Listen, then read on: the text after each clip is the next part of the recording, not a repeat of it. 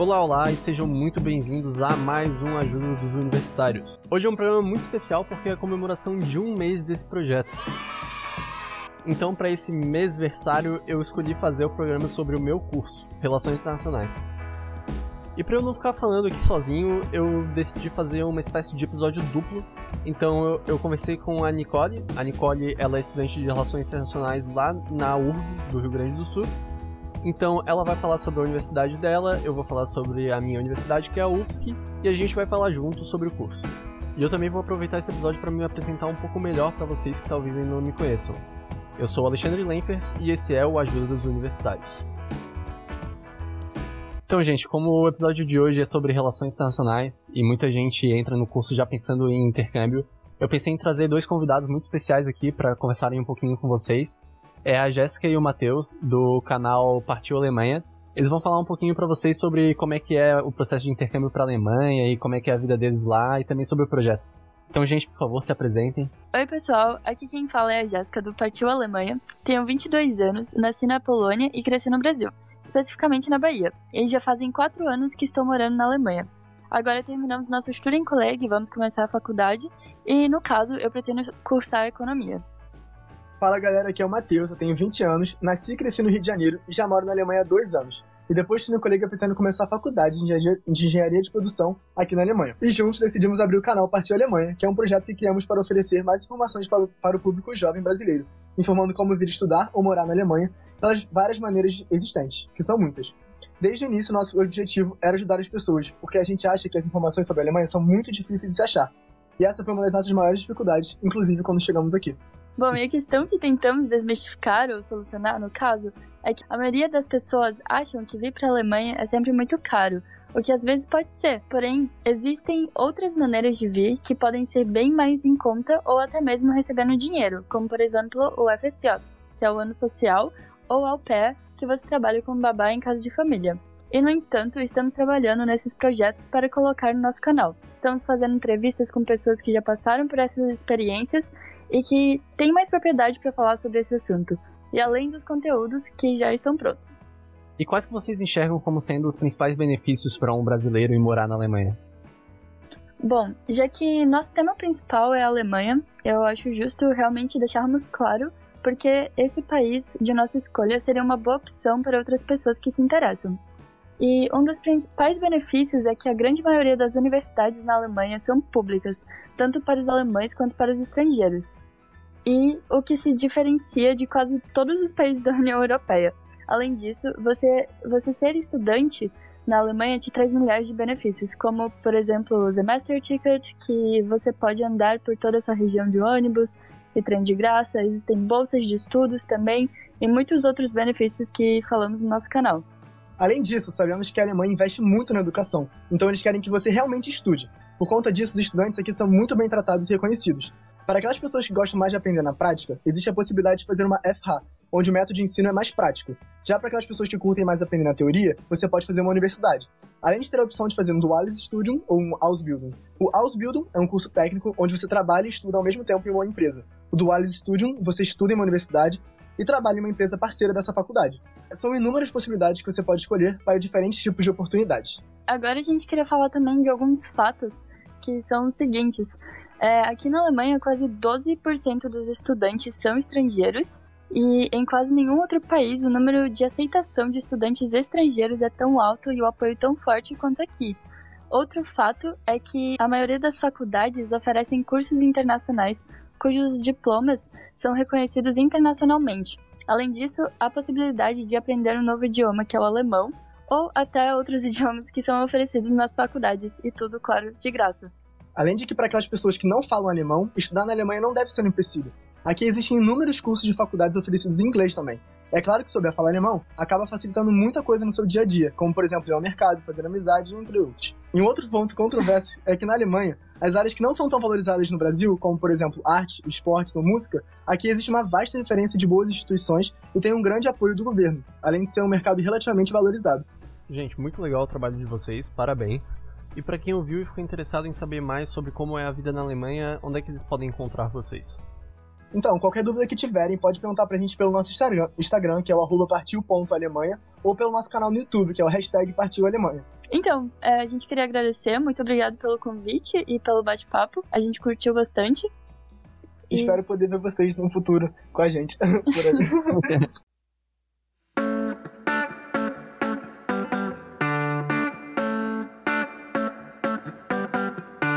Então, gente, hoje eu tô aqui com a Nicole. Nicole, por favor, se apresenta pro pessoal. Oi, gente. Uh, eu sou Nicole Pancausa, tenho 20 anos. Eu vim do interior aqui do Rio Grande do Sul, estou estudando Relações Internacionais na URGS agora e estou no quinto semestre. Então, como esse é um episódio especial e esse também é o meu curso, eu também estudo Relações Internacionais, eu vou aproveitar para me apresentar para vocês também. Então, para quem ainda não me conhece, meu nome é Alexandre Lenfers, eu tenho 21 anos, eu estudo Relações Internacionais também e eu estou morando atualmente em Florianópolis e também estou na quinta fase. Então, Nick, conta a tua história pra gente. Como é que tu escolheu Relações Internacionais? Como é que tu era no ensino médio? O que que te fez ir para esse curso?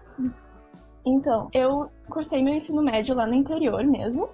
Era numa escola particular e a gente não tinha tanto contato assim com o mundo das relações internacionais como o pessoal que eu vejo aqui de Porto Alegre tem, tipo com as simulações e uh, todos esses projetos. Mas eu sempre gostei muito, assim, principalmente da história ou da parte da economia que a gente tem no curso. Então, fiz meu ensino médio lá no interior e eu fiz um cursinho intensivo aqui em Porto Alegre. Foi desde agosto até a prova da URGS, que era lá em janeiro.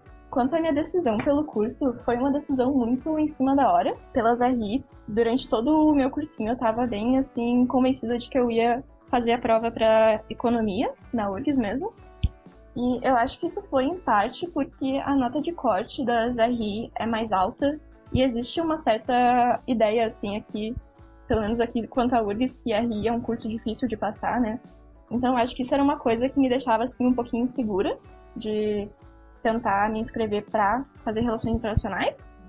Mas acabou assim que faltando uma semana para eu ter que me inscrever e escolher o curso que eu queria tentar, né? Eu falei com um pessoal que fazia economia na URGS. Recomendo sempre falar com alguém que faz aquele curso, né? E eu saí daquela conversa assim, percebendo que não era bem o que eu queria, o curso de economia que eu queria alguma coisa mais abrangente, mais interdisciplinar. E então as RI a gente tem uh, cadeiras que misturam, né, economia, direito e história. E isso eu achei um atraente do curso. Mas até hoje eu não tenho exatamente 100% de certeza que é o curso para mim. Eu acho que isso é muito normal, a gente não deve se estressar assim em ter 100% de certeza quando a gente entra num curso. Então, se foi difícil passar, eu diria que para mim não foi tão difícil passar, eu acho que a gente tem que sempre levar em consideração tipo, as condições das pessoas, porque eu sou de escola particular, era uma escola muito boa, nos preparava muito bem, e apesar de eu ter ficado um ano assim que eu, que eu fiz intercâmbio sem ver muitos conteúdos do ensino médio, era uma coisa que eu tinha aprendido muito bem na escola, sabe? Mas eu diria assim que não é tão difícil passar, a pessoa não precisa ficar horas e horas e horas estudando em casa, além do cursinho, digamos, e como é que foi o teu resultado nos vestibulares e Enem, assim, tu lembra mais ou menos a nota que tu tirou? Então, no ano que eu passei no vestibular, né, eu não fiz Enem, porque eu tinha deixado passar o prazo de inscrição da prova. não recomendo, não façam isso. então eu passei só pela prova da URGS. Que também uh, tem suas vantagens. Tem gente que prefere muito mais o vestibular da URGS por ele te dar tempo suficiente para pensar muito bem cada questão. Só que para a maioria das pessoas que fazem URGS e Enem, a gente observa que o Enem ajuda a melhorar a nota final. Mas daí na URGS eu tinha visto, né? A gente tem acesso a essas informações, qual foi a nota de corte do ano anterior.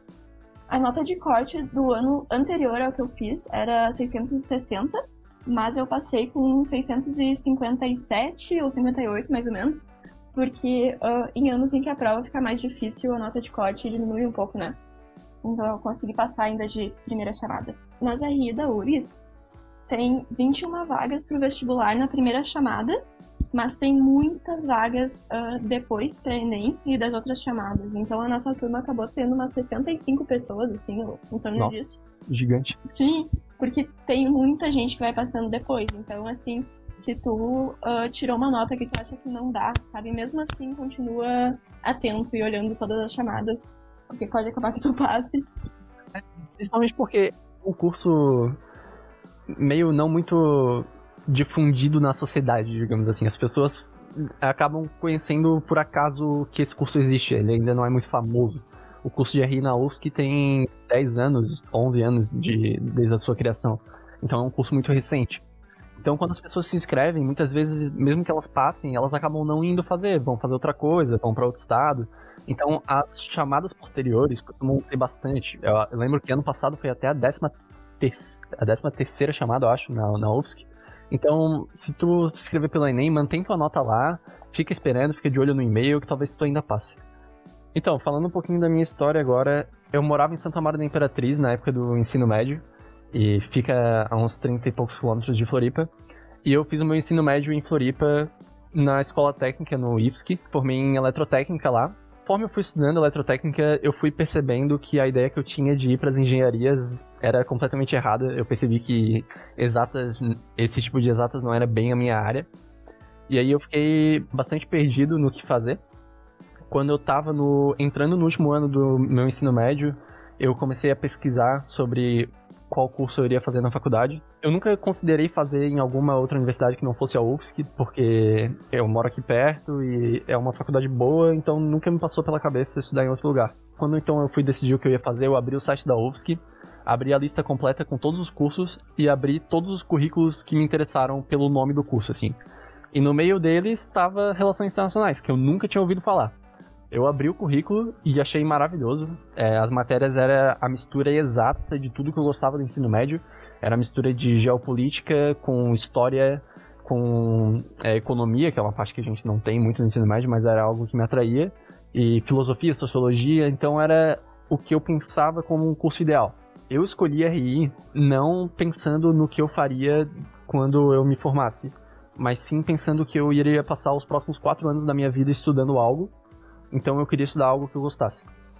Então aí começou a minha luta para conhecer melhor o curso. Eu comecei a correr atrás de gente, como a Nick falou, falar com alguém do curso.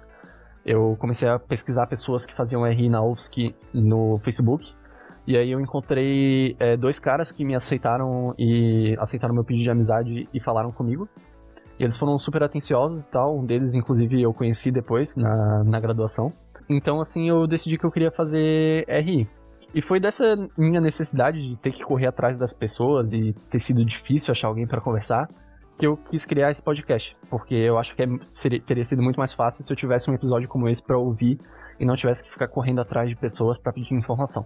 Então, quando eu tava ainda no IFSC, eu fiz um cursinho semi-extensivo, o, o segundo semestre do ano de cursinho, ele me preparou bem, assim. O IFSC é uma escola excelente, tem o maior índice, apesar de ser pública, ela é muito boa. Tem o maior índice de aprovação do vestibular das escolas públicas da região. E daí, com o cursinho, eu fui super preparado. Não foi difícil para mim passar, porque eu acho que, como a Nick também falou, eu tenho uma base forte. O meu fundamental foi no, na escola particular. E daí eu fui pro IFSC, depois eu fiz cursinho mas a nota, a nota de corte é um, um pouco alta. É, eu lembro que no ano que eu fiz, para minha cota, que era a cota de escola pública, era o curso com a nota mais alta, tirando assim medicina, direito e, esse, e, e eu acho que engenharia mecânica, que são os três cursos mais difíceis de passar da UFSC.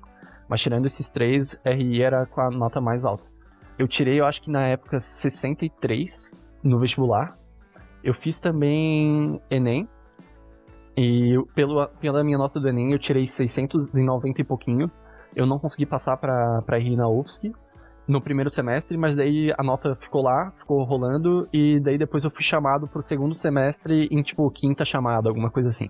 Mas deu para passar tranquilo. Eu vou pedir ajuda pros universitários, Silvio. Então, Nick, é, falando assim, depois que tu passou pelo vestibular e chegou na universidade, quais foram as tuas primeiras impressões com o curso? Tu se deu bem logo de cara ou tu pensou, pô, talvez isso não seja para mim? Como é que foi? Eu continuei inicialmente com uma dúvida assim, ah, não sei se é exatamente o curso para mim, mas me dava a curiosidade necessária para querer dar um tempo a mais, para querer dar uma chance pro curso, sabe? Uhum porque a gente tem que pensar que, principalmente assim, no primeiro ano, as cadeiras são mais introdutórias, né? A gente tinha muitas cadeiras que ainda pareciam bastante com o ensino médio, tipo as cadeiras de história, uhum. sabe? E eu acho que essa coisa tem que ir dando um tempinho. Uh, agora, estando no terceiro ano do curso, eu já tenho bem mais convicção que é o que eu gosto. porque demora um tempo para a gente começar a fazer as conexões entre as coisas que a gente estuda para tudo começar a fazer sentido como um todo, sabe? Mas agora, estando no terceiro ano do curso, eu já tenho bem mais convicção que eu gosto de RI e que é o curso para mim, porque uh, leva um certo tempo até tu começar a realmente absorver alguns conteúdos que a gente tem no curso e para tu começar a fazer conexões entre conteúdos de cadeiras diferentes e para isso começar a fazer realmente sentido, sabe? Eu acho que sempre vale a pena dar um tempo pro curso assim. Não, eu me identifico bastante com o que tu falou no começo. É, de as matérias do começo serem muito ensino médio e muito introdutórias. É, eu lembro que na primeira fase, a única matéria que eu achei realmente. As, eu acho que teve duas matérias que eu realmente pensei, ok, isso aqui é RI que era Introdução, a, Introdução às Relações Internacionais, que é uma das minhas matérias favoritas até hoje, e Introdução à Economia. Mas de resto a gente tinha pesquisa bibliográfica, que ensinava basicamente a BNT, que era um saco. Tinha também História, História 1, que era História do Ensino Médio mesmo, era uma coisa bem repetitiva, porque a gente acabou de sair do vestibular, a gente acabou de revisar tudo aquilo, e aí a gente chega lá na universidade animado para aprender uma coisa nova e tu se depara com história do ensino médio. Então é um pouco desanimador, mas principalmente no curso é, multidisciplinar, que nem o nosso, assim, é importante tu ter um pouquinho de perseverança. Eu acho que no começo as pessoas podem se desiludir um pouco. Não foi bem o meu caso, eu, fiquei, eu não fiquei, nossa, chateado com as matérias, porque eu tava amando a vida universitária, eu tava deslumbrado que eu finalmente estava na universidade. Então isso meio que não me abalou. Assim. Exato. Eu tive isso também. Assim, mesmo que as cadeiras estivessem, às vezes, um pouco entediantes. Tipo, uh, toda essa euforia de estar na faculdade parece que compensa, né, no início. Uhum. E eu diria pro pessoal que passem a rir na URGS, uh, aguentem pelo menos até o terceiro semestre, porque a gente tem umas cadeiras muito legais no terceiro semestre. A gente tem uma eletiva de Oriente Médio, a gente tem uma cadeira prática de, sobre planos de exportação, então tem umas coisas muito legais já agora tipo, no terceiro semestre, sabe? Tem uma coisa também que eu até comentei no episódio sobre direito, que é sobre a carga de leitura. RI é o curso que eu já vi, que eu conheço, que eu tenho contato, que tem a maior carga de leitura. Eu nunca vi um curso com uma carga de leitura tão alta. Eu não sei se na UFSC também é assim, Nicole, mas na, na UFSC é realmente absurdo. E aí o estudante chega no curso meio desesperado, tendo que dar conta, porque uma coisa é o, uma lista de exercício, um textinho que te passam no ensino médio, um livro que tu lê pro vestibular. Outra coisa é tu ter cinco matérias e todos os cinco professores passarem mais de 100 páginas para ler para a semana seguinte, sabe? É bem, no começo é bem desesperador. Mas na verdade é que tu não precisa ler tudo, né? A sensação que eu tenho é que em cada semestre eu começo querendo ler tudo e daí a gente vai se desiludindo conforme passa o semestre. Mas realmente não precisa ler tudo. Eu acho que com o tempo tu vai ir percebendo o que, que realmente é importante que tu leia ou tu vai adquirindo hábitos de leitura que são mais eficientes, sabe, mais focados, assim, uma leitura mais dirigida você vai perceber que tem cadeiras que tu não precisa ler nada e tu vai tirar um A. E tu vai perceber que tem cadeiras em que os textos são realmente importantes. Isso tu vai ver, mas não precisa ler tudo não, sabe? Não precisa ter esse desespero quando entra na faculdade. Eu acho que depende muito do professor também. Se o professor ele dá uma aula mais expositiva, é, às vezes tu precisa ler um pouco menos, porque prestando atenção na aula ele consegue te passar a essência daquilo. Mas tem professores que. É bem aquela coisa que a gente escuta falar quando é mais novo, de que, ah, na universidade o professor não liga para ti, tu tem que estudar sozinho e ele só vai estar tá lá para tirar dúvida. Não é que a universidade inteira seja assim, mas realmente tem alguns professores que agem dessa forma. Então tu tem que ler o texto e tu vai chegar na sala e ao invés de dar aula, ele vai simplesmente coordenar um debate e a turma vai debater com base no que leu e ele vai estar tá lá para mediar o debate e, e guiar um pouco. Mas dependendo da matéria, tu pode ler menos, assim, não é nada para se desesperar. Então, uma dúvida que muita gente que está pensando em fazer relações internacionais tem é sobre a questão de línguas. É, eu vejo alguns, alguns estudantes do ensino médio, inclusive, já vieram me conversar comigo no Facebook, é, assim como eu fiz com, com estudantes de RI quando eu estava no ensino médio, para tirar algumas dúvidas. E uma pergunta muito frequente, até nas primeiras fases, os calouros costumam ter essa dúvida, que é, precisa saber falar inglês para fazer RI?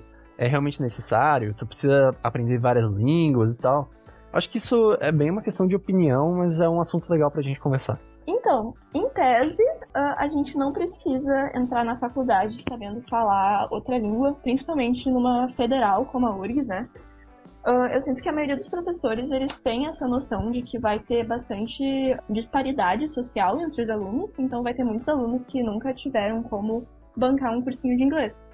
Isso é normal, mas ao mesmo tempo a gente já teve algumas cadeiras em que quase toda a bibliografia era em inglês. Então isso torna complicado, né? É bem importante que eu diria para quem quer fazer RI que comece tentando dar uma olhadinha no inglês na medida do possível Uh, às vezes estudando sozinho mesmo, quando não tem como pagar algum cursinho, alguma coisa. Eu concordo, assim. É que, na tese, e até eu acho que essa é a minha opinião final, digamos assim, tu não precisa saber falar inglês para fazer RI. Vai te atrapalhar muito? Vai, com certeza. Mas ao mesmo tempo que eu digo que não precisa fazer inglês para fazer RI, na segunda fase eu tive uma prova que tinha questões inteiras em inglês.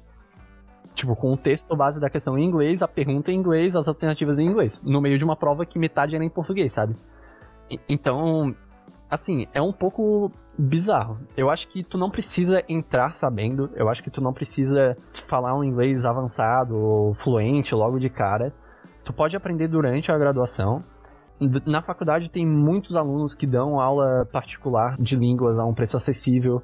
Na UFSC tem o extra, o cursinho, o curso extra, que é um curso de idiomas que fica dentro da universidade e que tem um preço com desconto muito alto para estudantes. Então, o preço por semestre é 300 reais, o que para um curso de língua é muito baixo. Então, acho que assim tem alternativas, sabe? Eu estaria mentindo falando se eu falasse que não é importante tu saber inglês ou outra língua, mas não precisa se desesperar se você ainda não sabe, porque eu acho que dá tempo de aprender. Sim, e os professores também, uh, pelo menos aqui, eles são muito acessíveis. Se um estudante quiser chegar e falar, olha, eu não consigo entender esses textos, eles estão no inglês que é muito acima do meu nível. Inclusive, a gente teve uma professora cuja cadeira era quase toda em inglês, os textos, né? Ela sugeriu que a gente fizesse um grupo de estudos em que os alunos que soubessem inglês pudessem ajudar os que não soubessem tanto e ela propôs para esses alunos, que seriam coordenadores, né, que eles ganhassem horas complementares. Isso foi ah, bem bom. Uhum, funcionou bastante pra gente, assim. Porque às vezes não é só, tipo, o inglês, às vezes é o inglês numa linguagem acadêmica, sabe? Então, tipo, até, até quem sabe inglês melhor uh, tem às vezes dificuldade com isso. É, então... É, até hoje, até hoje quando eu pego uma bibliografia em inglês para estudar, eu demoro o triplo do tempo para estudar ela.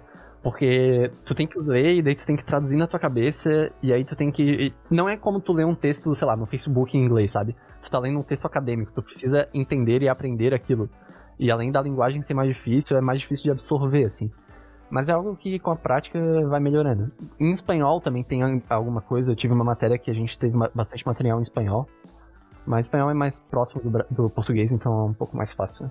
Tem muita gente também que faz outras línguas. Algo que a gente vê que é muito comum na URGS é o pessoal fazer francês, porque o francês, junto com o espanhol, uh, né, são as línguas da diplomacia. Então, o pessoal que quer ir para esse caminho meio que já vai se direcionando para começar a aprender francês e espanhol logo no início do curso. E aqui, eu não sei se vocês têm também na UFSC, a gente tem o Instituto Confúcio, que ensina chinês por preços mais acessíveis. E então isso é o máximo. A gente não tem esse, esse, instituto, mas tem, tem chinês e japonês no curso extra. Ah, eu também lembrei agora que eu falei de, de preços acessíveis e tal, mas na verdade existem rodas de conversa que são em inglês ou em outras línguas dentro da universidade, é, organizadas por alunos, que são totalmente gratuitas. Então não precisa de inscrição, não precisa de nada. Tu aparece lá no dia e participa da conversa para treinar a língua e tal. Eu acho que é uma iniciativa muito boa e uma ótima alternativa para quem não tem condição de pagar um curso. E falando nessas outras línguas, tu, tu estuda alguma delas? Ou só inglês mesmo? Eu estudo alemão. É, eu nunca estudei pela faculdade, eu estudo mais por conta. E estudei aqui em Porto Alegre, numa escola que é mais acessível também. Eu já logo desde o começo busquei outras línguas também. Quando eu descobri que o francês era a língua da diplomacia, eu achei que seria importante. Principalmente porque eu queria ter uma língua da Europa que não fosse o inglês. Então eu escolhi o francês por achar ele mais bonito do que as outras. Eu não gosto muito do espanhol e o alemão, apesar da, da Nicole gostar bastante, eu também não acho muito bonito. Então eu fui pro francês, eu entrei na primeira fase já, mas agora eu, tô, eu acabei dando um tempo porque me envolvi em outros projetos e tal, e eu tava um pouco desanimado com a língua. Mas semestre que vem eu tô voltando. Peço ajuda aos universitários. Falando um pouquinho agora sobre a nossa fase atual, que nós dois estamos na quinta fase, né? É, o que, que tu acha do curso agora e como é que tu analisa, assim, aí na UFS, e eu vou falar da UFSC, a questão de professores, metodologia, é, as matérias, etc. Questão de professores, quando tu entra na faculdade, eu acho que tu não sabe tanto sobre isso, assim, a gente entra muito olhando só para os nomes das cadeiras, e depois tu vai percebendo que o que faz mais diferença, pelo menos na minha opinião, é o professor que dá aquela cadeira. Então a dica é sempre falar com algum veterano sobre aqueles professores e verificar se eles são realmente bons ou não, se eles são um pouco monótonos nas aulas, etc. Mas de modo geral, os professores da URGS, a URGS tem professores muito bons, muito experientes. Tu vê gente assim com uh, ah, PhD na Universidade de Londres, sabe? E eles fazem questão de mencionar isso. claro. Uh... Isso que tu falou do, do professor ser muito importante pro, pro quão boa aquela matéria vai ser, é, eu concordo completamente. É algo que um calouro não vai ter a experiência e o tato de fazer. Até porque, assim, tu aprende a mexer na tua grade conforme o curso vai passando. Na primeira fase, eu, eu acho que tu nem tem a opção de, de mexer nas matérias, tu pega todas que estão ali. E conforme o curso vai passando, tu começa, pô, eu não vou trancar nenhuma matéria, eu não vou deixar de pegar nenhuma das, das obrigatórias, porque isso vai me atrasar e vai ser ruim depois e tal. Mas com o tempo, conforme tu ganha mais coragem, digamos assim, tu acaba conseguindo deixar de pegar uma matéria para pegar outra, para fazer uma optativa. Então, esse semestre, semestre passado, por exemplo, tinha uma matéria com uma professora que era ruim, que todo mundo falava mal, e eu não quis pegar porque eu prefiro esperar para fazer com outro professor. Então eu deixei de pegar aquela matéria, peguei outra para colocar no lugar. E aí eu vou fazer essa matéria um pouco mais para frente. A graduação ela é mais maleável nesse sentido, né? Mas é algo que um calouro ele não tem a experiência para conseguir fazer isso. Mas com o passar do curso tu aprende. É. Eu acho que outra coisa importante é não associar tanto o, tipo, o status ou a experiência de um professor com qualidade de aula, sabe? Porque uh, eu acho que quando os professores já deram aquela aula tantas vezes, aquilo passa a ser não tão mais emocionante para eles. Então tu vai ver que às vezes os professores novos dão uma aula mais animada do que os professores mais experientes no curso. É, também falando ainda sobre sobre os professores, uma coisa que não posso deixar de falar, que eu vou tentar dar uma mascarada assim, até porque eu acho que pessoas do meu curso vão ouvir. Mas e tem professores, tem professores que são muito queridos pelos alunos, mas na verdade eles são péssimos professores. Eles são ótimas pessoas, eu concordo plenamente com isso, mas eles, a verdade é que eles são péssimos professores.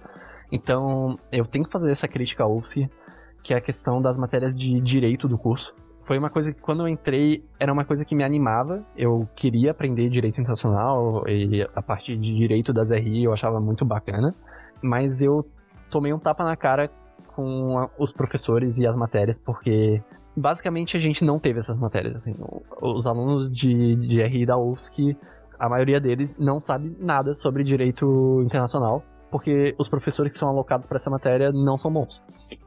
Então a gente acaba saindo muito defasado nessa parte, sabe? E é bem isso que a Nicole falou, de é, não adianta a matéria parecer incrível, a ementa da matéria ser muito boa se o professor não é. Então, é, essa é uma crítica que eu tenho que fazer a Rinaus, que se você tem um interesse muito grande por direito, talvez seja melhor repensar sobre fazer a Rinaovski, porque a gente acaba realmente meio que não tendo essas matérias pela qualidade dos professores. Uh, o que eu sinto que faltou um pouquinho assim no início foi uma introdução à economia que fosse realmente introdutória pelo menos pelo que eu senti, a, professora já chegava meio esperando que a gente soubesse algumas coisas, sabe? Então isso tornou um pouco difícil. Mas não foi só para mim, muita gente teve dificuldade na aula dela. Eu concordo contigo muito que vai ter alguns professores que todo mundo ama e tu não consegue gostar da aula deles. Às vezes porque eles uh, tem, fazem uma aula muito só de ficar falando a aula inteira e, sei lá, tu não consegue estudar desse jeito, tu não consegue se concentrar por sei lá, três horas seguidas só com uma pessoa falando, sabe? Então, relacionando isso com metodologia, uh, eu sinto que ainda na URGS a gente tem muitas cadeiras que estão só expositivas com slides, mas os professores estão começando a aceitar algumas críticas dos alunos de que esse método pode ser meio maçante, sabe? E daí eles dão uma mudada de vez em quando e eles uh, introduzem mais discussões na aula assim, uh, em roda mesmo. Ou, uh, e a maioria das cadeiras tem alguma parte de seminário que conta pra tua nota. Então, é geralmente tu tá num grupo e tu tem que ler um texto e fazer uma apresentação sobre aquilo e introduzir um debate pra turma, enfim. É geralmente assim. A questão de metodologia aqui, ela varia muito, porque cada professor adota uma, basicamente. Mas RI como um todo, falando mais no geral do curso, né, para não, não limitar muito, RI é um curso muito de debate e de leitura. Então, os professores eles tendem a, a dar mais essas aulas puxando para uma roda de conversa, alguma coisa assim. Eu, particularmente, gosto muito de uma aula expositiva, aquela aula que o professor realmente pega na, na caneta, vai no quadro e escreve, escreve, escreve, e ele fala bastante e, e tu consegue absorver o que ele está te passando. Eu não gosto muito dessas, dessas aulas, aula seminário, aula debate, porque eu acho que a metodologia que os professores adotam é a seguinte: ah, para tu ganhar uma nota de participação, tu tem que falar. O que, as, o que os alunos fazem é ficar falando qualquer coisa ou repetindo o que já foi falado com outras palavras, só para o professor anotar o nome e dar a nota. Então, acho que tu perde qualidade aí, né? Mas eh, a gente tem professores de diversos tipos. A minha professora, tu falou ali da introdução à economia. Uh, na minha opinião, a melhor professora que, que a gente tem no nosso curso é a nossa professora de economia. Ela é maravilhosa. E a gente aprendeu muito bem. E ela é super expositiva. A gente tem professores que tentam inovar, trazer métodos novos que estão começando a ser usados agora na Europa. Então, é, são métodos onde o aluno é muito mais ativo, é, ele participa mais ativamente da aula. Então varia bastante, mas no geral tu vai ler bastante, tu vai debater, esse tipo de coisa. É, não sei, essa, uh, essas aulas de, de, discussões que a gente tem é uma coisa que me dá um pouquinho de medo, porque eu não sou muito fã de, assim, falar em público ou discutir, e às vezes eu sinto que a gente tá recém absorvendo um conteúdo e a gente ainda não tem muito como falar sobre aquilo e adicionar coisas novas, sabe? Uhum. Mas é, é bem tranquilo, assim, se tu não se sente muito confortável ou se tu é meio tímido para falar. Vai ter professores que vão te incentivar, só que eles não vão te fazer sentir mal por falar algo errado nem nada. Então, geral, de, do, de, dos cursos de RI, acho que do Brasil inteiro, os professores serem bem compreensivos e amigáveis e, serem mais mente aberta, assim. Então, se tu tiver algum problema, por exemplo, na questão financeira, como a gente falou, para a questão das línguas, ou se tu tiver um problema de timidez, eu nunca vi nenhum professor sendo é, babaca, assim, nem nada do tipo. São todos bem carinhosos e compreensivos. Ao mesmo tempo, uh, a graduação é uma ótima oportunidade para ir perdendo sua timidez, né? Eu vejo isso.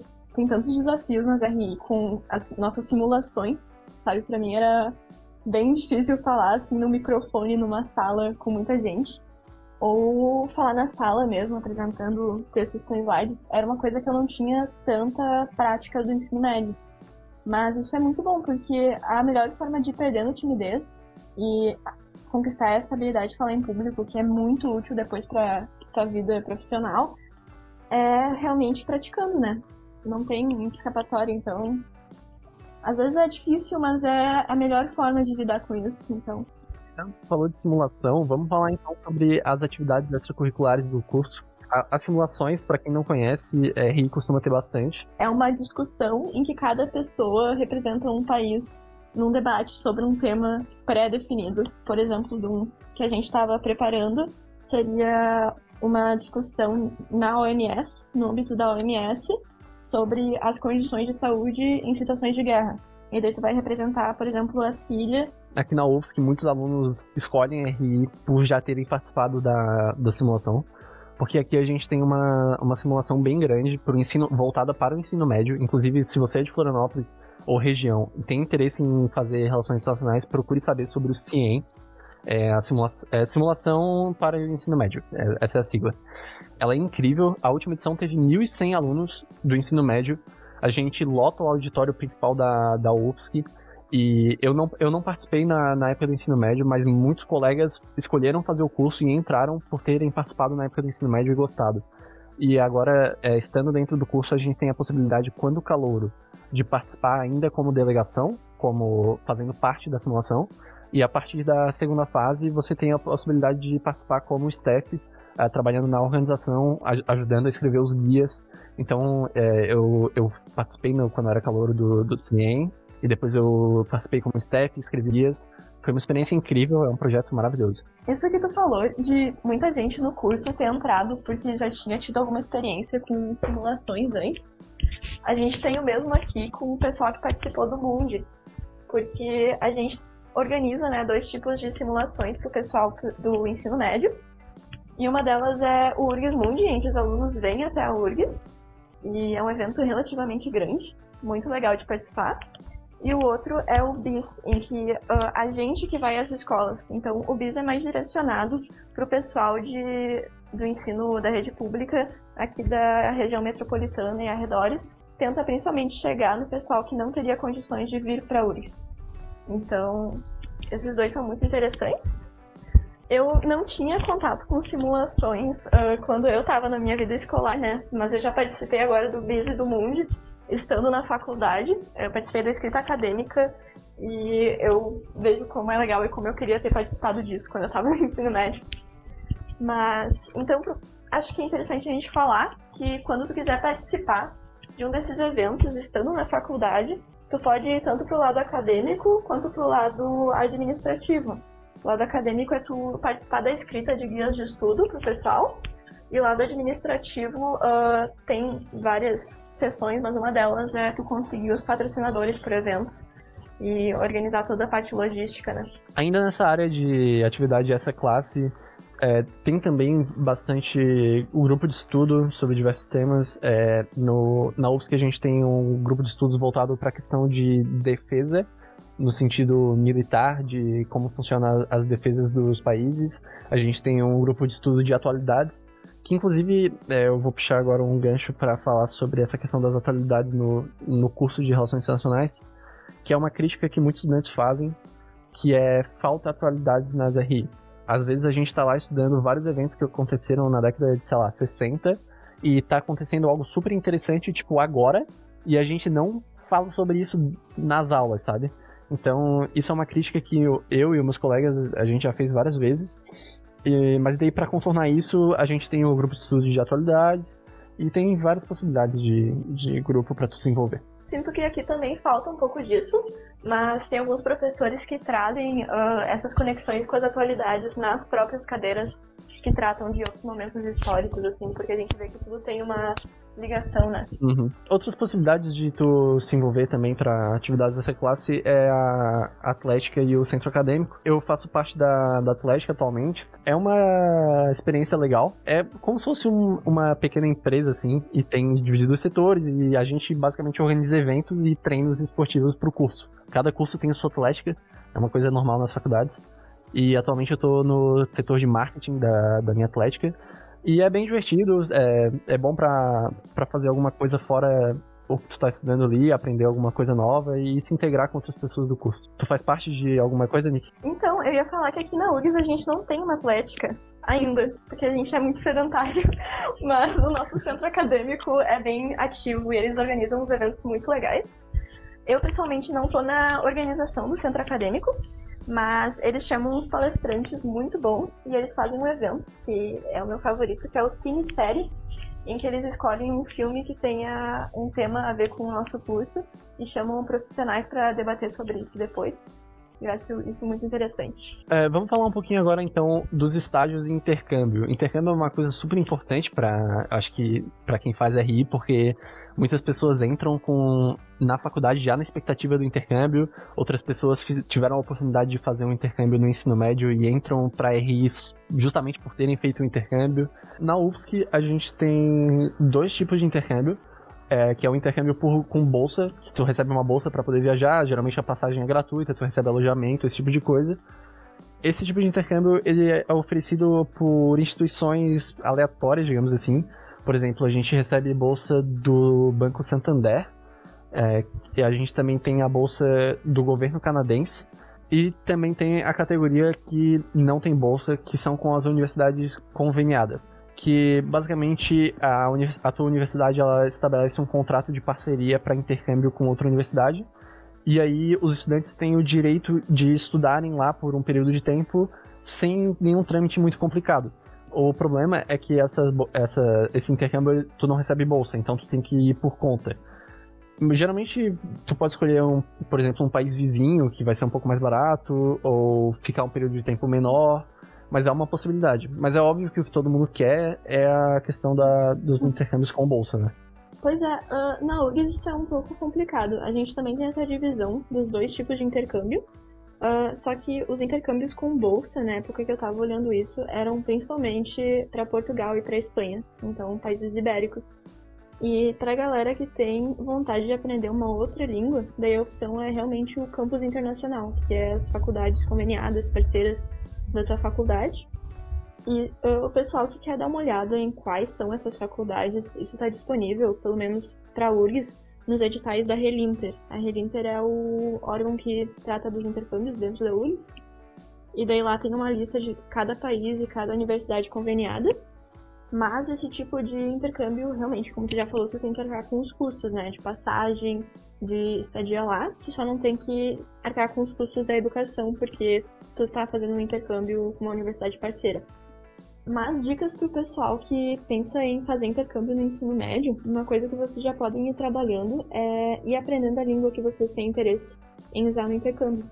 Porque, pelo menos pra gente, uh, existem requisitos para essas línguas, tu precisa ter um certificado. Para inglês é o TOEFL, para as outras línguas é geralmente o nível B1 daquela língua. Uhum. E também é muito importante uh, a tua performance na faculdade mesmo, porque eles levam em conta a tua posição no ordenamento. Exato.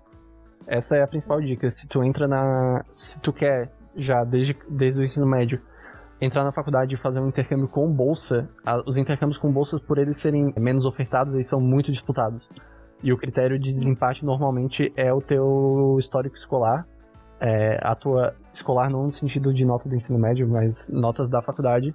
E o que na UFSC a gente chama de IAA, que é o Índice de Aproveitamento Acumulado. Que é basicamente a média das tuas médias com, levando em conta algumas coisinhas a mais. Mas é isso que eles usam para para calcular, então é importante que você mantenha um histórico de nota desde o começo da faculdade alto. É mais difícil, mas não é impossível, assim. É, evite, principalmente, as piores coisas pro teu ordenamento são tu rodar em uma cadeira ou tu tipo, rodar em uma cadeira por ter faltado ela, que é pior ainda. Isso, é, aproveitar para frisar bem isso, não, não só para intercâmbio, mas para qualquer coisa. Não pode por falta na faculdade. Isso fecha literalmente todas as portas que pode fechar. Reprovar por falta numa matéria é, é terrível. Vale mais a pena, é sério, isso é realmente sério que eu vou falar. Vale mais a pena tu refazer o vestibular, cancelar tua matrícula e entrar com uma matrícula nova. E aí tu valida todas as matérias que tu já fez do que continuar na faculdade com, com um reprovamento por falta na, na, na, em alguma matéria, porque não vale a pena.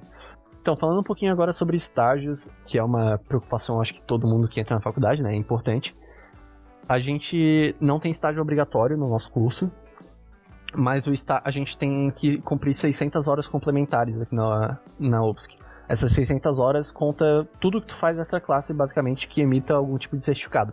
Então, se você participa de uma palestra, se você participa da organização de um evento, se você faz um curso de língua, ou se você faz um intercâmbio ou um estágio. Isso tudo conta como horas complementares. O, inter... o estágio, ele te dá 300 horas, que é metade do que tu precisa. Então é muito bom. E também, sem falar, obviamente, pela questão da, da experiência de mercado, né? Eu tô indo pro meu segundo estágio agora. O primeiro ano da faculdade eu não procurei estágios, porque eu ainda estava me adaptando à, universidade. À universidade. Mas eu fiz várias entrevistas fora da universidade. É, eu não consegui passar para nenhuma delas. E depois eu fiz uma entrevista para um estágio que era dentro da universidade, na Secretaria de Inovação, que é onde lida com a, com a propriedade intelectual de tudo que é desenvolvido na universidade. Então eu, eu tava estagiando lá até mês passado. Eu fiquei um ano e dois, um ano e um mês estagiando lá. Foi maravilhoso. E depois de dentro do meu próprio estágio, o, o meu chefe ele me indicou para uma outra vaga e que tem mais a ver com o curso, que é para trabalhar com análise de mercado e projeção mercadológica, que me deixa muito mais animado porque assim, RI é um curso multidisciplinar, então tu pode estagiar em diversos lugares. O, inclusive, uma das coisas que as pessoas de RI mais fazem estágio, pelo menos aqui que eu conheço, é com marketing, que é uma coisa que tu não associa com RI no começo, mas é uma coisa que tem muita vaga pro curso de RI Até às vezes por questão da língua e por questões de habilidades que tu desenvolve no curso. Eu, quando eu estava no meu primeiro estágio, na Secretaria de Inovação, eu estava basicamente estagiando na área do direito. E isso não era bem o que eu queria, eu queria mais alguma coisa ligada ao setor econômico. Então agora que eu estou no meu segundo estágio, eu estou mais feliz porque eu estou mais dentro do curso. Uh, pois é, eu não tenho tanta experiência com estágio, eu não tenho nenhuma experiência com estágio, para falar a verdade. Uh, por isso eu entrei em contato com uma colega nossa que tem muito mais experiência com isso, uh, que é a Manuela. Ela conseguiu um estágio remunerado muito bom, tipo, no segundo semestre do curso. Que ela falou é que existe muita possibilidade para o pessoal da RI, no quesito estágio, porque a gente desenvolve uma habilidade muito boa, que é a de fazer análises. Então essa habilidade ela é aplicável em várias outras áreas depois. O que ela disse, no entanto, é que a gente às vezes fecha um pouquinho a cabeça para oportunidades de estágio que a gente acha que não tem tanto a ver com o que a gente estuda, mas que se tu for lá e realmente uh, der uma chance para isso, tu vai ver que pode agregar muito no teu estudo, na tua experiência acadêmica. Então requer às vezes um pouquinho de uh, ter uma cabeça aberta, sabe, para lidar com isso. Eu concordo ah. plenamente com isso. Concordo plenamente. Acho que se tu ficar muito fechado, vai ser difícil realmente encontrar um estágio na área. Porque o que eu vejo de mais estágios que é realmente na área de RI seria ligado a comércio exterior. Mas é um estágio mais técnico e ele é limitado, não tem muitas vagas por aí para estagiar nessa área. Então, como o RI é um curso muito amplo, tu acaba tendo que estagiar em outras coisas, mas tudo é experiência, tudo tu adquire, tudo tu absorve, e isso te abre muitas portas mentais, digamos assim, de, de esclarecimento pro mercado de trabalho. Quando a gente estava falando da questão dos estágios, a gente citou que, pelo curso ser amplo, aparecem estágios em diversas áreas, né? Muita gente vê isso como um ponto positivo do curso, tu concorda? Concordo. E eu acredito que não só para mim, mas para outras pessoas também, uh, essa própria visão ampla que o curso permite é até um atrativo para tu entrar no próprio curso, sabe? Pelo vestibular. Uh, tu, isso te possibilitar uh, não ver uma área de uma forma, às vezes, cansativa, sabe? Mas experimentar um pouquinho de cada área diferente. E eu acho que é, isso nos prepara para poder trabalhar em várias, várias áreas de conhecimento diferentes. Eu vejo essa questão como uma faca de dois gumes, porque é, eu concordo que é maravilhoso tu poder estudar de tudo e, e ter várias possibilidades de aprender, porque uma coisa assim que, é, que essa parte reforça o ponto positivo é que, por exemplo, muita gente entra no curso com a visão de querer trabalhar com diplomacia. Muitas vezes nem sabendo direito o que é diplomacia, mas escuta e acha bonito, acha nobre e quer fazer isso. Tanto que se tu entrar numa turma de calor de RI e pedir para levantar a mão, quem quer trabalhar com diplomacia, tu vai ver, sei lá, metade da turma levantando a mão. Tu volta nessa mesma turma dois anos depois e faz a mesma pergunta e tu vai ver que duas ou três pessoas vão levantar a mão. Então, conforme tu vai avançando no curso, tu vai descobrindo novas áreas e tu desperta novos interesses em si mesmo. Isso é ótimo. Mas ao mesmo tempo, se tu gosta muito de uma coisa e só daquilo, tu vai ver pouco daquilo no curso, porque tu vai ter que ficar vendo outras coisas. A minha matéria favorita é comércio exterior. É a matéria mais prática que a gente teve no curso. E eu também gosto bastante da, da parte mais econômica. Mas por ser a matéria mais prática, foi a que eu mais gostei. E a gente só tem uma matéria de comércio exterior. Então eu gostei muito dela, foi na segunda fase. E eu sei que eu vou, que eu vou passar as próximas seis fases do curso sem ver aquilo de novo se tu se apaixona muito por uma área, todas as outras matérias acabam ficando um saco. Não é o meu caso, eu gosto bastante, mas acontece com algumas pessoas. Acontece o mesmo com a gente. A gente tem uma cadeira de comércio na internacional, que é a cadeira mais prática do curso, até agora eu diria. E a gente só tem ela e depois parece que é um fica meio chato porque tu sai dela e tu volta para as cadeiras teóricas, sabe?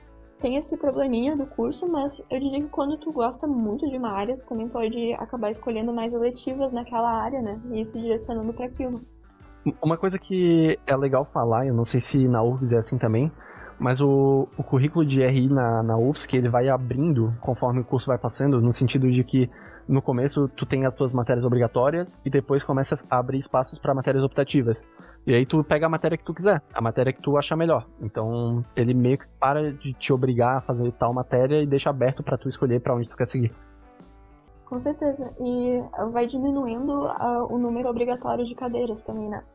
Conforme, tipo, agora no terceiro ano, como tem muita gente que já faz estágio e tal, uh, o nosso currículo, a nossa grade foi feita pensando nisso, sabe? Em talvez o ensino ficar um pouco uh, menos pesado pra gente ter mais liberdade de escolher eletivas ou de se dedicar a um estágio ou pesquisa fora. E eu acho isso muito bom. O ponto negativo do curso aqui é que ele não foi, pelo menos eu sinto que ele não foi feito uh, pensando em pessoas que trabalham ou que, tipo, precisam trabalhar realmente, sabe? Porque a maioria das nossas cadeiras é de tarde. A gente tem algumas cadeiras que são de manhã ou de noite, a gente pode escolher o outro turno que a gente quiser. Mas o fato de a gente ter essas cadeiras que ocupam a maior parte da tarde dificulta um pouco para a galera que quer trabalhar de forma integral. Isso acontece bastante em, em, vários cursos, né? E realmente atrapalha demais. Eu acho que o que atrapalha mais é tu ter um curso que tem que pega dois períodos. Porque, por exemplo, aqui na, na UFSC, RI, ele parece um ensino médio, assim. Ele, as matérias são todas bem bonitinhas, começam no mesmo horário e terminam no mesmo horário todos os dias.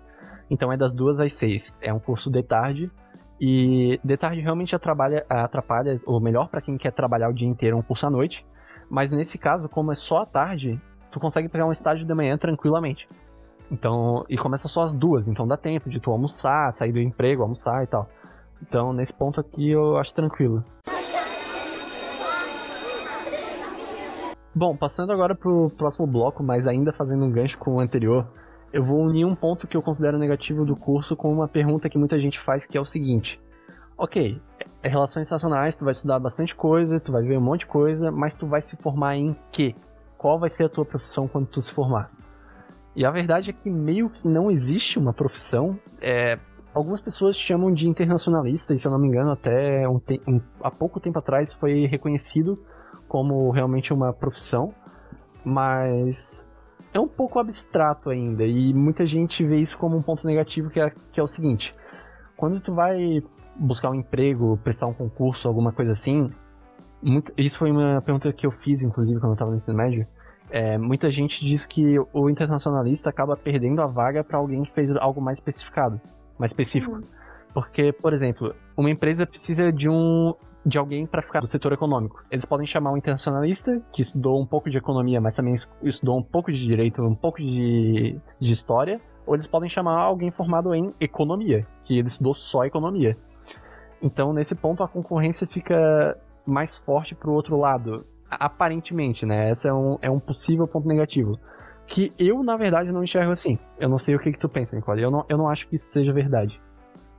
É, pois é, a gente tem até uma piada interna no curso de que não tem emprego pra gente, né? Sim, isso Mas... é. Mas eu acho que não. Eu acho que esse papel do nosso de internacionalista, ele vai se tornando cada vez mais necessário, conforme a gente vê que agora o mundo tá ficando cada vez mais conectado, né? Essa própria experiência que a gente tá passando com a pandemia nos mostra isso. E eu acho que a gente tem sim habilidades que outros cursos mais uh, focados não têm, sabe? Eu acho que a gente tem nossos pontos positivos de vantagem também. A grande pergunta que causa medo nas pessoas é: eu vou ter trabalho? Existe um mercado de trabalho pro, pro formado em relações internacionais, pro internacionalista? E como eu conversei com o Keifer no nosso episódio sobre direito, é, eu acredito que se tu for um profissional bom, independente do teu curso, tu vai conseguir emprego. Então, é uma questão assim, não é só porque, por exemplo, tu se formou em direito, já usando o exemplo que eu acabei de citar, que tu vai ter emprego garantido. Não, qualquer curso, se tu não for um bom profissional, se tu não se dedicar o suficiente, tu vai acabar não conseguindo algo, sabe? Alguns mercados são mais disputados que outros, mas isso não varia. É para mim a invariável, a questão que é sempre verdade é que se tu for um profissional bom, se tu se destacar, tu sempre vai conseguir emprego. Eu concordo plenamente. E eu sinto que o nosso curso ele é muito bom para tipo, para mim, por exemplo, o pessoal que entra e não tem bem uma ideia do que quer fazer depois, que a gente também tem um grande leque de possibilidades, né? Diferente de alguns uhum. desses cursos mais, assim, certinhos, mais focados. E eu acho isso um ponto positivo pra gente. Inclusive, muita gente entra no curso pensando em fazer X ou Y e ao longo da graduação muda de ideia. E isso é ótimo, isso é muito bom. Porque tu entra com uma mentalidade e aí lá dentro, por ser bem amplo, tu descobre que tu na verdade gosta de outra coisa e se encontra, consegue se encontrar profissionalmente. Com certeza. E a gente vai descobrindo que às vezes a gente tem interesse pelas áreas que a gente nunca achou que teria interesse, sabe? e tu vai vendo. Uhum. Eu que pensava que não gostaria de segurança, por exemplo, hoje eu gosto. Eu pensava que eu não gostaria tanto de meio ambiente. E hoje é uma das coisas que eu mais acho interessante. Então, como eu tava falando, a gente tem um grande leque de possibilidades.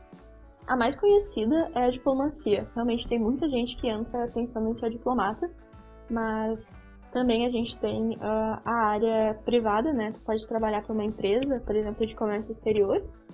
Tu também pode uh, prestar assistência consular, ou seja, tu vai trabalhar para o consulado de algum país, uh, de certa Uhum. forma auxiliando ou protegendo os cidadãos daquele país. Mais? Também tem a parte das ONGs, né? Ah, que é um requer certa experiência, não é exatamente muito fácil de entrar, por exemplo, para uma agência da ONU, né?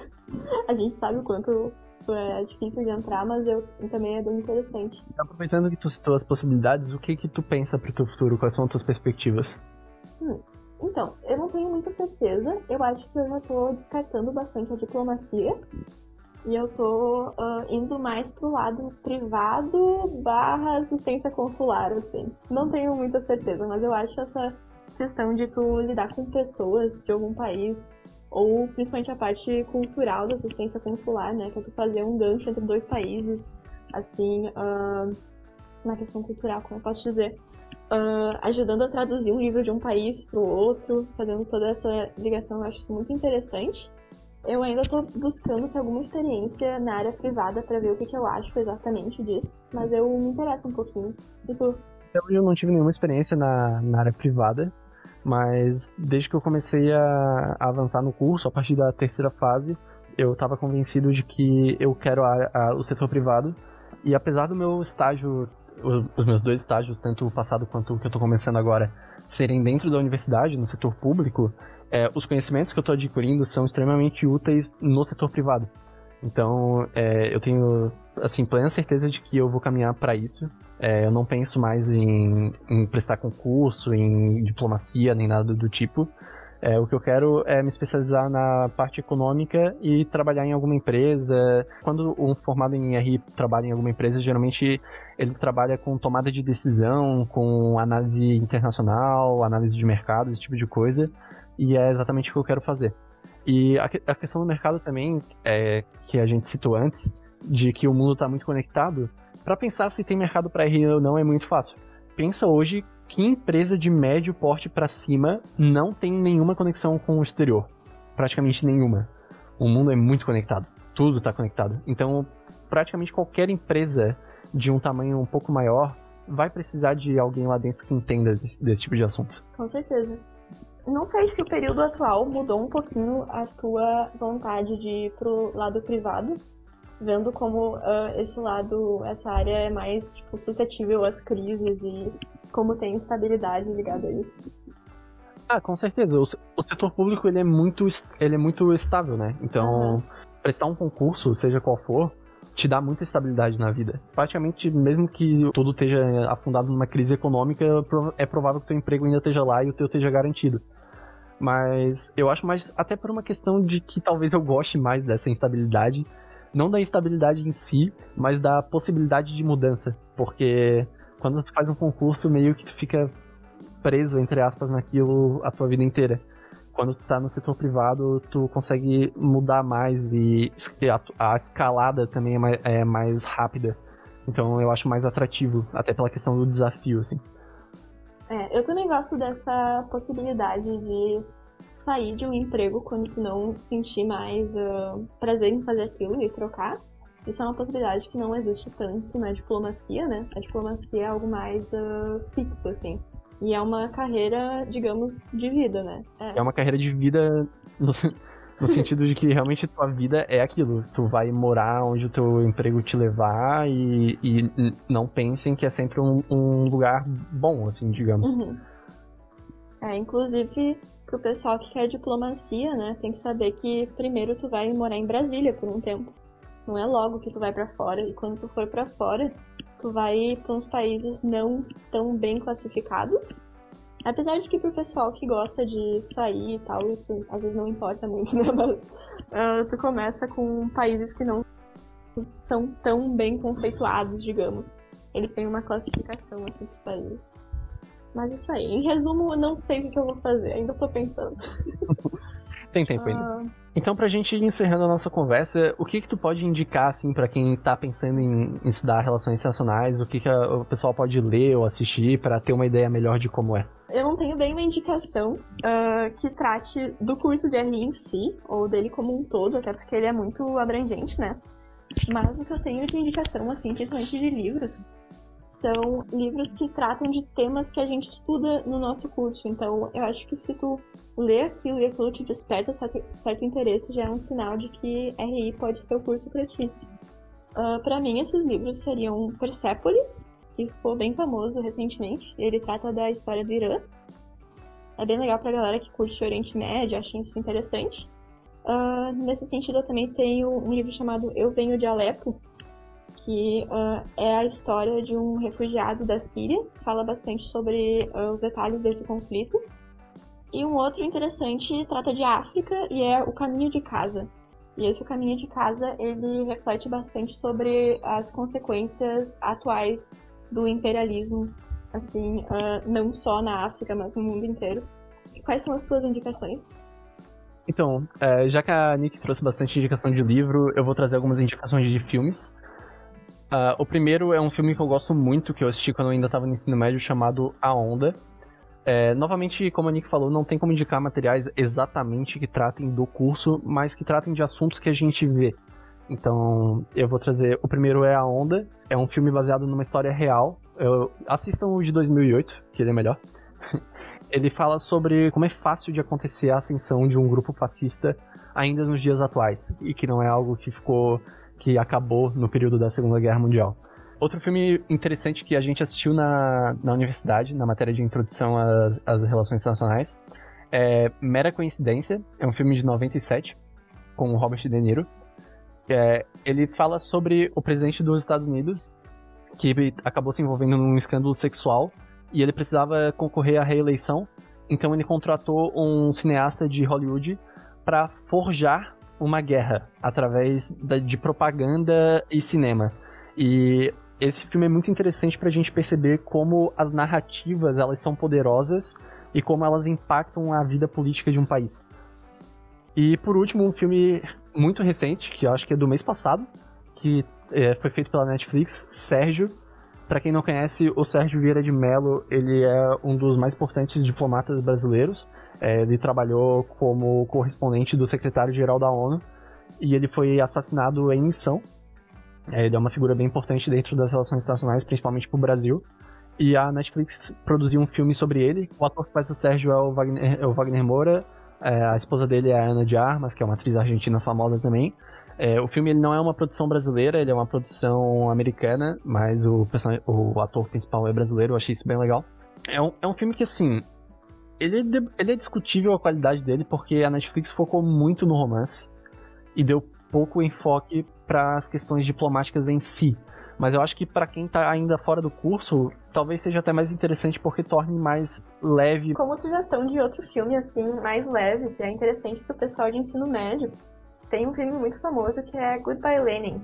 Ele trata sobre o final da Guerra Fria, a queda do Muro de Berlim. E ele é bem engraçado. Eu sugiro que vocês deem uma olhada. Eu também quero fazer a indicação de um canal, um canal do YouTube que me ajudou muito na minha época de dúvidas, que se chama Hel- Help Internacional. É uma ex-estudante de RI, quando ela começou a- o canal, ela ainda estava na faculdade, agora ela já é formada há dois anos. E ela faz conteúdo é, voltado mesmo para quem pensa em fazer RI, para quem faz RI.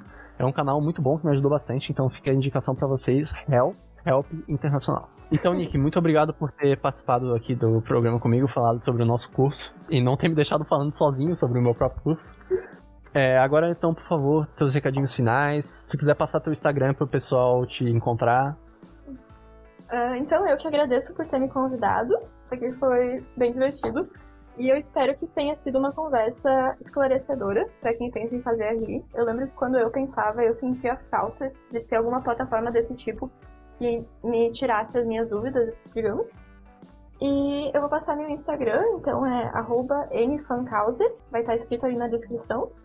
Caso alguém queira falar comigo mais assim, uh, diretamente sobre uh, o curso na URGS e tudo mais, espero que tenha sido um episódio legal. E chegamos ao fim desse episódio de comemoração de um mês de aniversário do podcast. Eu quero agradecer a vocês, cada um de vocês que ouviu até aqui, que ouviu os outros episódios e que seguiu a gente no Instagram, curtiu nosso Facebook, divulgou para os amigos. Vocês todos fazem parte da pequena história desse projeto, mas que já está dando resultados e me deixando muito feliz, então muito obrigado. Caso você ainda não siga a gente, o nosso Instagram é ajudauni, no Facebook é facebook.com/ajudauni e a gente está em todas as plataformas de podcast, a gente também está no YouTube. Não deixe de ouvir sempre e é isso, muito obrigado e até mais.